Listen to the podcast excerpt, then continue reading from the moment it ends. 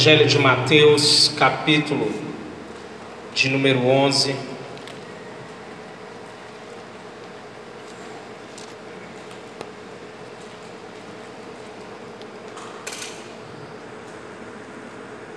Mateus, capítulo de número 11, a partir do verso de número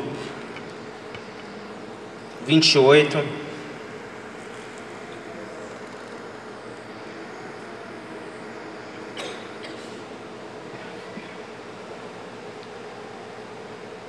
Diz assim: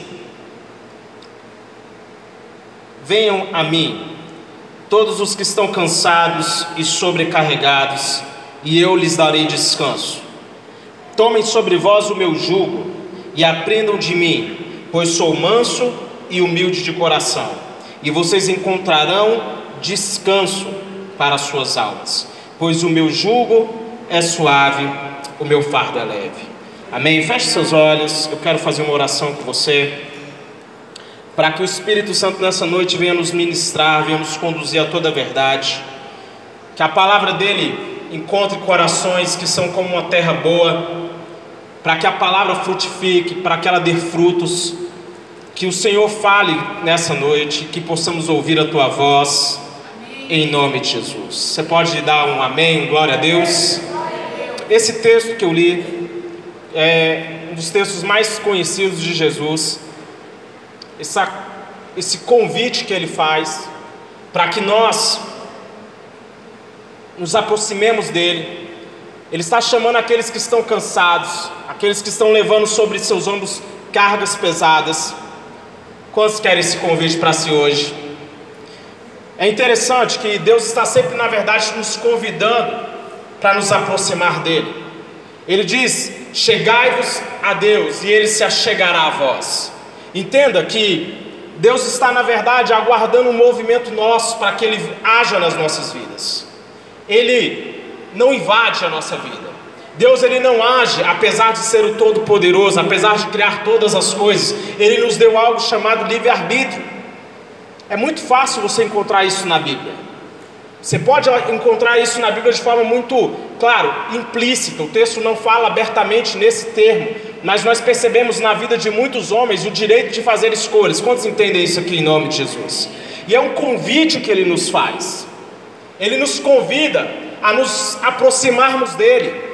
No momento em que você estiver cansado, que você estiver sobrecarregado, que você estiver carregando muitas coisas no seu ombro, muitas coisas na sua mente, Ele está dizendo: Venham a mim todos os que estão cansados e sobrecarregados, porque eu vos aliviarei. Jesus ele tem uma, ele diz uma palavra: aquele que vier a mim, de maneira alguma lançarei fora. Hoje você pode se achegar a Deus, porque Ele diz: de maneira alguma eu te lançarei fora. Todo aquele que se aproxima dele, ele está próximo, ele aceita, ele recebe. Essa é a verdade do Evangelho. E nesse texto, Jesus está nos convidando. E esse mesmo convite foi o convite feito ao paralítico, que durante 38 anos estava se arrastando próximo de um tanque. Foi o mesmo convite que foi feito a uma mulher que durante 12 anos sofria de uma hemorragia de sangue. Esse mesmo convite foi feito a Marta e Maria quando Lázaro, seu irmão, estava morto. É naquele momento quando nós não temos saída, nós podemos nos achegar a Ele. Aquelas pessoas na Bíblia que alcançaram o milagre, que viveram o milagre, foram aqueles que entenderam que podiam chegar nele, que ele seria a resposta. Ele é a resposta para os nossos problemas, ele é a resposta para as nossas dificuldades. Fala assim, esse convite, fala para o seu irmão, esse, esse convite é para você essa noite. E ele diz cansados e sobrecarregados.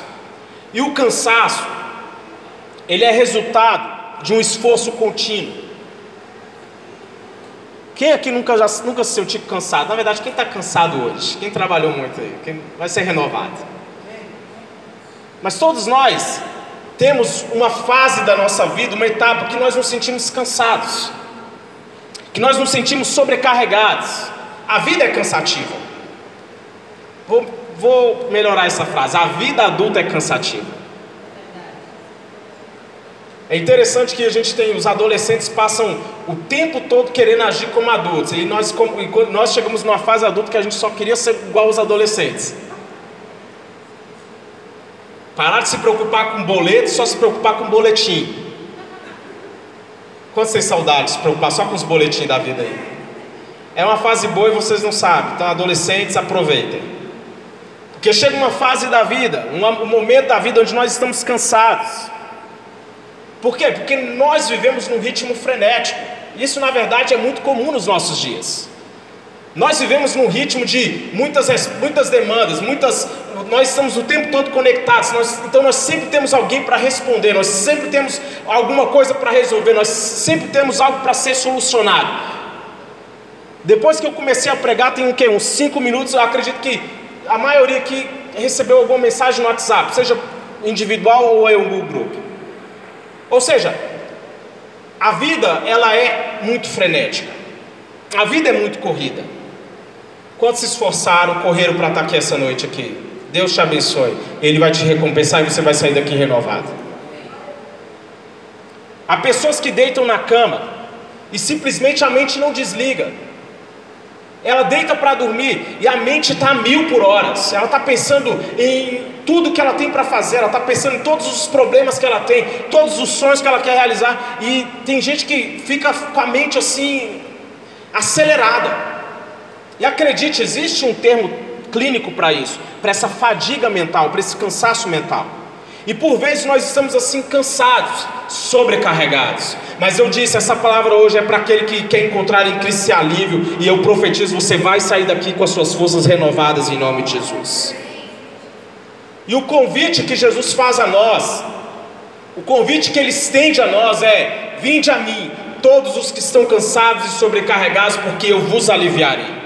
O que ele está dizendo é: eu vou te dar descanso. E descansar é expressar a nossa confiança em Deus. Eu vou repetir: descansar é expressar a nossa confiança em Deus. Quando eu descanso diante de uma dificuldade, de um problema, eu estou dizendo, eu confio no Deus que está na minha vida. Eu, quando eu descanso diante de uma doença, quando eu descanso diante de um problema, de uma dificuldade, eu estou dizendo, eu confio que tem um Deus agindo na minha vida. Quantos vão descansar aqui essa noite? Às vezes nós deixamos os problemas tirarem o nosso sono, tirarem o nosso sossego, a nossa paz. Sabe o que está escrito em Isaías? No arrependimento e no descanso. Repita comigo: no descanso. Fala forte: no descanso está a sua salvação. A Bíblia está dizendo que no arrependimento, em eu mudar a minha mentalidade, mas está dizendo também em eu descansar. Sabe o que, que ele quer dizer com isso? Em confiar, em deixar na mão dele. Ei, querido, hoje eu desafio você a deixar os seus problemas na mão dele, a colocar nas mãos dele, a confiar nele. Por quê? Porque ele vai agir em seu favor.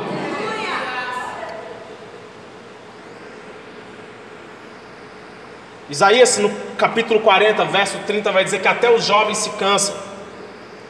Mas hoje eu quero dizer para você, ei, levante suas mãos. Deus está renovando as suas forças essa noite. A Bíblia diz que Ele não cansa, Ele não fica exausto. Deus está trabalhando no, em favor daqueles que nele esperam. Ei, Deus está agindo nessa noite. Quantos acreditam nisso? Dá um glória a Deus. Ele diz, a Bíblia diz, Ele fortalece o cansado e dá grande vigor ao que está sem forças. Ei, Deus está dando grande vigor para você essa noite. Tem gente que está falando assim: eu estou há tanto tempo nessa luta, hoje você vai ser renovado. Há um grande vigor vindo da parte de Deus sobre a sua vida e você vai sair daqui dando pulo. Você não vai sair daqui pensando, eu só quero dormir. Tem gente que tá, chegou na igreja só pensando, eu quero ir para casa porque eu quero dormir.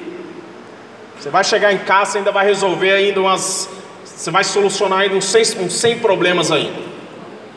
Os que esperam no Senhor renovam as suas forças. Quantos esperam nele aqui? Ei, eu quero profetizar, você vai ter suas forças renovadas.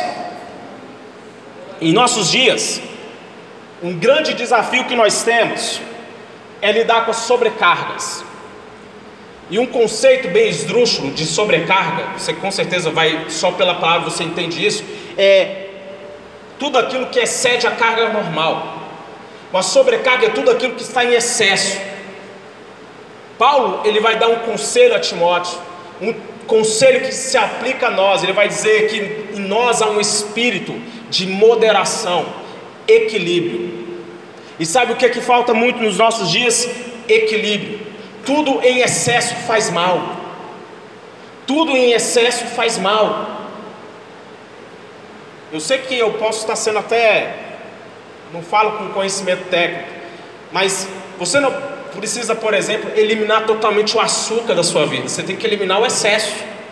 Amém? Quantos entendem isso?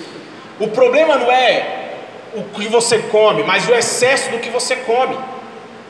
O, ex... o problema não é o que você lê, é o excesso. A Bíblia diz que na verdade que nós não devemos ser demasiadamente justos. Olha o excesso. Tudo na vida em excesso faz mal. Por isso, a palavra que nós devemos buscar em todas as áreas da nossa vida é equilíbrio. Por quê, querido? Porque o equilíbrio coloca as coisas no lugar que elas devem estar.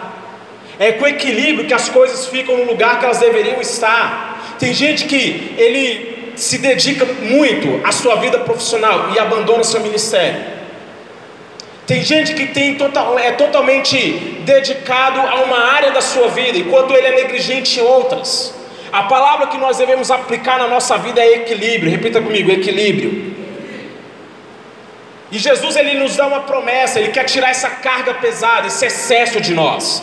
Ele diz: Eu vim para vos dar vida e vida em abundância. Sabe o que isso significa? Uma vida equilibrada.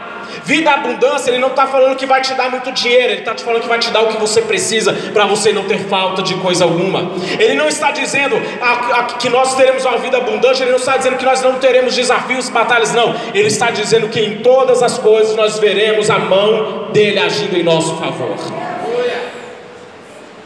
A promessa dele é para nos dar alívio. E a origem da palavra alívio é do latim que significa tornar leve. Quando ele está dizendo eu vou te dar alívio, ele está falando eu vou tornar a sua vida mais leve. Dá um sorriso para o seu irmão e fala assim: com Jesus a vida é mais leve. Não significa ausências de desafios.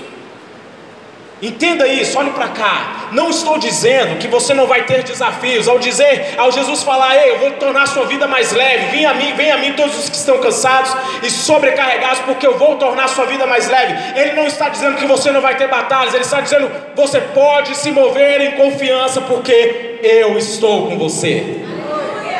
Quantos creem nessa palavra aqui em nome de Jesus?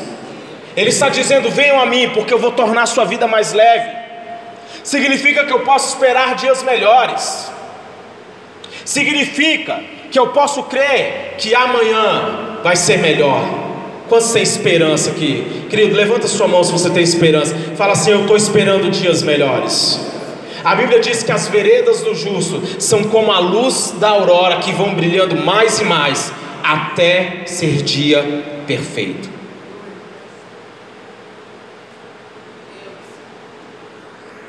No livro de Salmo, capítulo de número 23, ele diz: Em verdes pastagens ele me faz repousar e me conduz a águas tranquilas. Olha ele de novo falando: Restaura-me o vigor. Olha o que o salmista está falando: que Deus, Jesus, o bom pastor, ele vai me conduzir até águas tranquilas e ele vai renovar o meu vigor.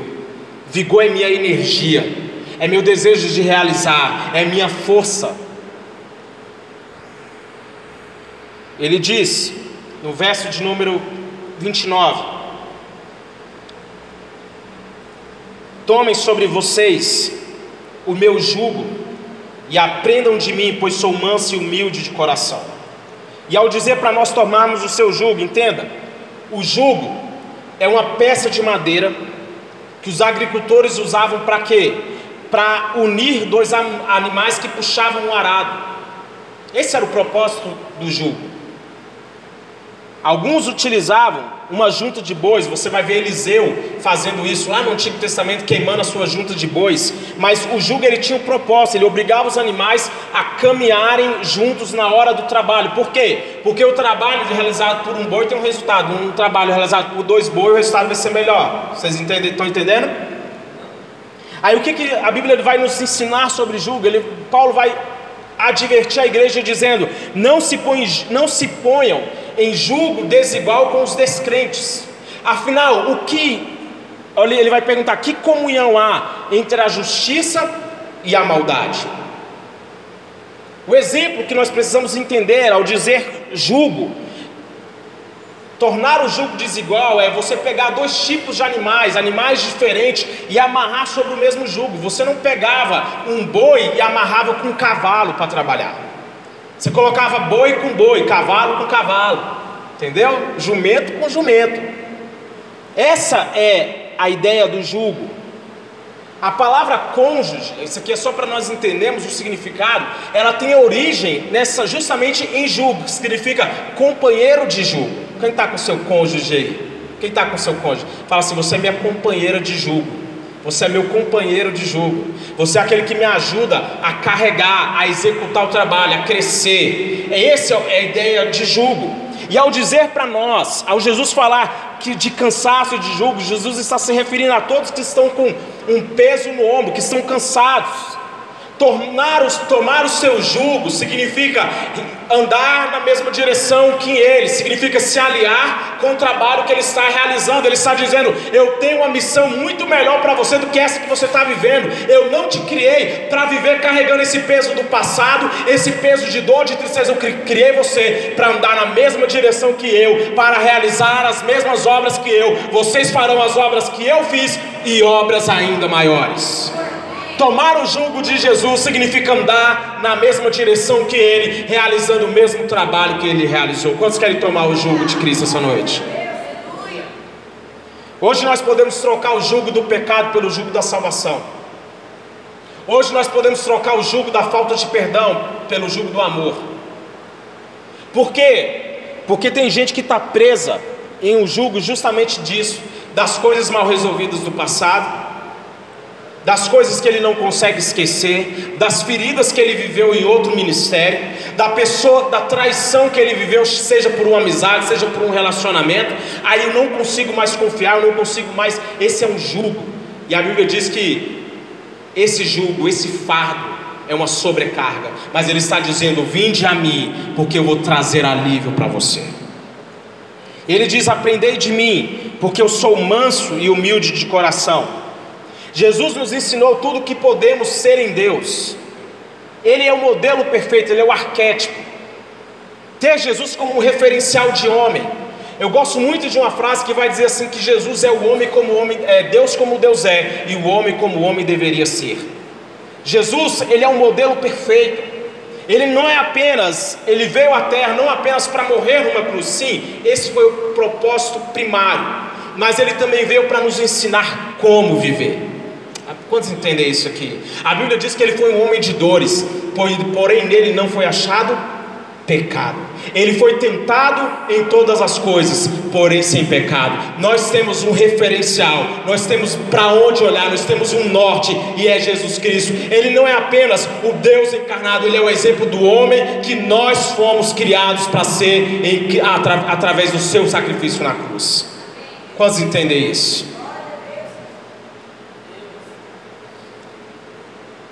Mansidão e humildade são tributos divinos e que nós devemos buscar tê-los em nossas vidas.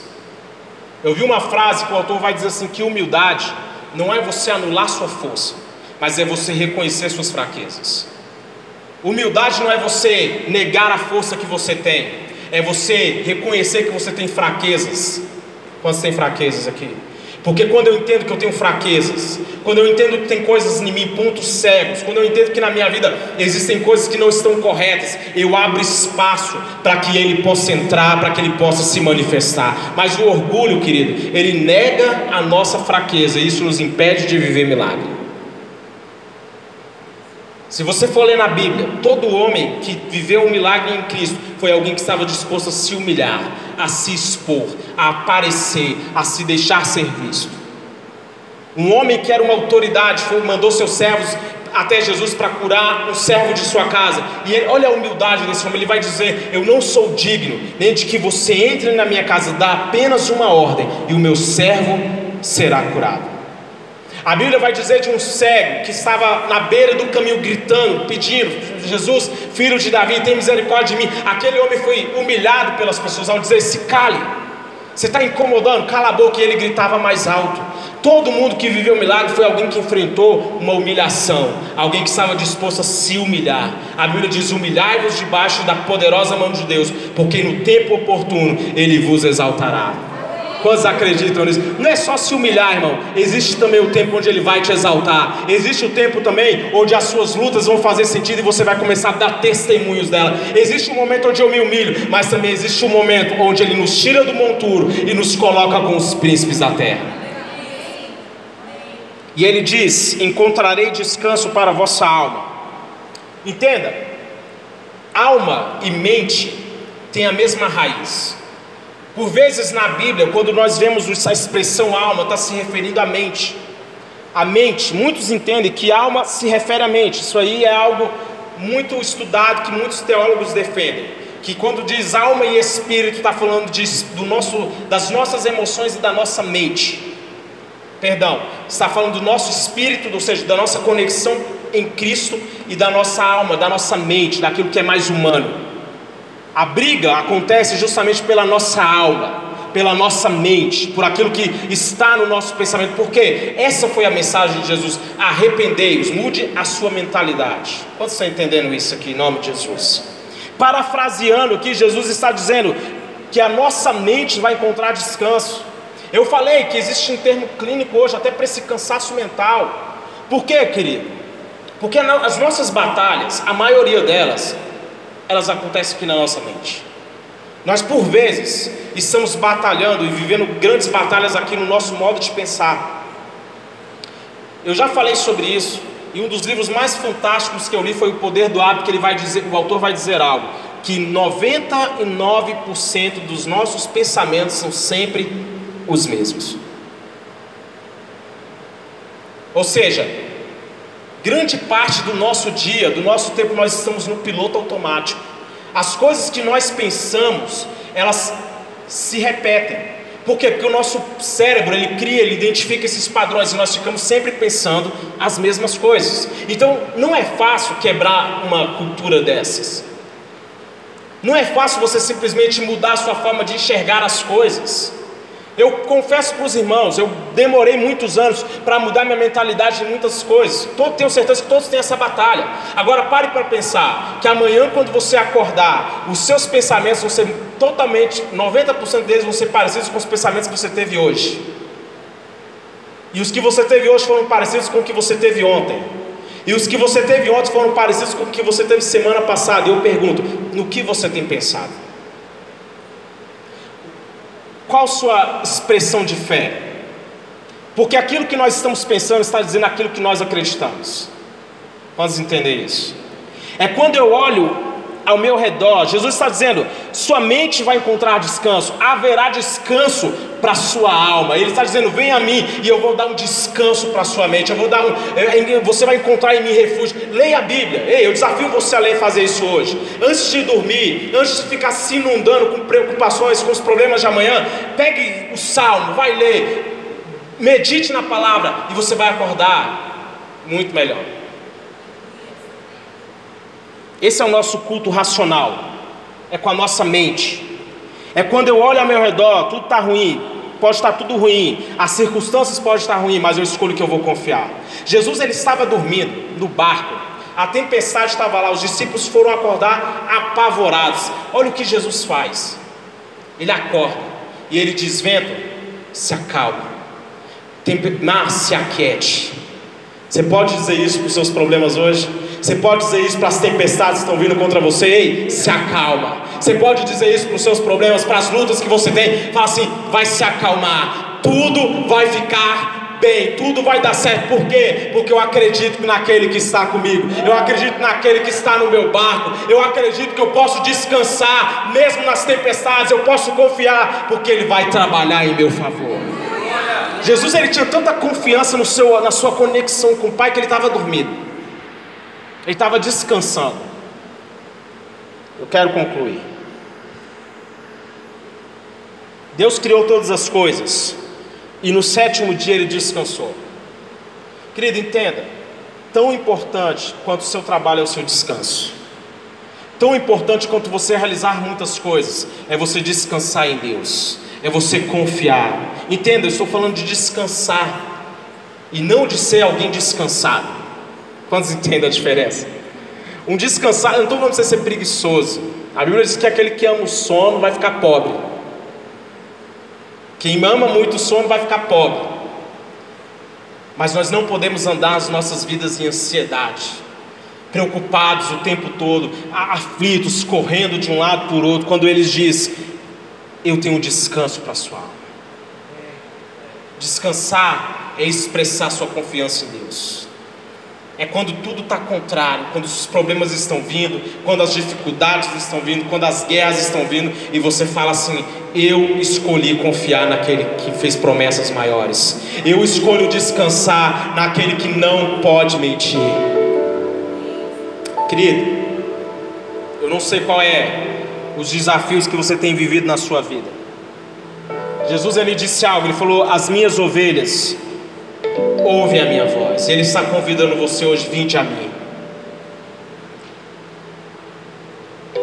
Tem gente que está lidando com tantas cargas, tantos pesos, pressões, para ter respostas, para ser respostas, para passar. Ah, todo mundo na família passou em alguma coisa, eu tenho que passar também. Tem gente que vive sobre esses pesos. Você estuda para concurso há tantos anos ainda não passou, aí a pessoa se sobrecarrega, eu preciso passar, porque senão o que as pessoas vão pensar de mim? Eu tenho que casar, senão as pessoas vão pensar que eu sou infeliz. Hoje essas sobrecargas, esses pesos, eles vão ser tirados da sua vida. Todo fardo hoje vai ser removido em nome de Jesus. Eu quero que você se coloque de pé.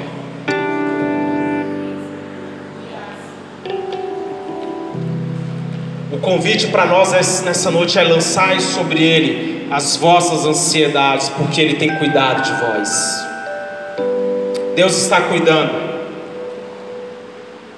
Deus está cuidando. Foi para a liberdade que Cristo nos libertou, então não tornei a se colocar debaixo de julgos. Ei, esse julgo que você está vivendo não é a direção que Deus tem para você. Se desfaça deles. Ele está dizendo: toma o meu jugo. E ele dá a resposta, porque o meu jugo é suave, o meu fardo é leve. Essa mensagem para algumas pessoas ela não é muito bíblica, porque ele acha que para ser cristão ele tem que estar o tempo todo sofrendo. Porque o mundo é mau, então eu tenho que sofrer aqui. Não, querido. Jesus quer que você tenha uma vida plena. Eu vou repetir, Ele quer que você tenha uma vida plena. Você não está crendo, Ele quer que você tenha uma vida plena. Ele quer que seu casamento seja uma bênção. Ele quer que seus filhos sejam uma bênção. Ele não quer que você ande endividado para que ele haja te tirando da dívida. Não, ele quer que você tenha condições de pagar as suas contas. Deus não tem prazer no seu mal. Deus não tem planos de mal, mas Ele diz: Eu sei os planos que eu tenho a respeito de vocês, são planos de paz e não de mal, para dar a vocês um futuro e uma esperança. Ei, não existe um Deus que quer ser carrasco na vida de ninguém. Então se desfaça desses julgos hoje. Eu quero sair daqui, eu quero sair daqui profetizando que você vai sair daqui mais leve, irmão. Você vai sair daqui com seus ombros mais leves. Por quê? Porque você vai entender quem você é em Deus. Você não precisa ficar preso a um pecado e pensar, eu não tenho escolha, não. Ah, na minha família todo mundo separou, então eu também vou separar, querido. O Filho de Deus se fez maldito por nós, se pendurou no madeiro, levou sobre si nossas dores, nossas enfermidades, o castigo que nos traz Fala bem forte, o castigo que nos traz. Fala bem forte, o castigo que nos traz estava sobre ele, e pelas suas pisaduras fomos sarados. Então você pode levantar as suas mãos e entender que você não precisa andar numa, com, com a sua vida no inferno, num caos, o tempo todo angustiado, preso em problemas, preso em situações ruins. Ele já levou sobre si. Então você pode crer que os seus dias serão melhores. Você pode clamar por isso, você pode buscar isso em Deus. Eu quero convidar você que vê isso, que enxerga isso, a sair do seu lugar rapidamente. Eu quero orar com você aqui na frente. Saia do seu lugar, querido. Talvez você esteja levando pesos há muito tempo. Hoje eu quero profetizar que todo jugo está sendo despedaçado. A Bíblia diz que o jugo vai ser despedaçado por causa da unção. Quantos creem na unção que jorra desse altar aqui? Oh, aleluia. E eu quero que os pastores estejam ungindo, por favor. Por favor.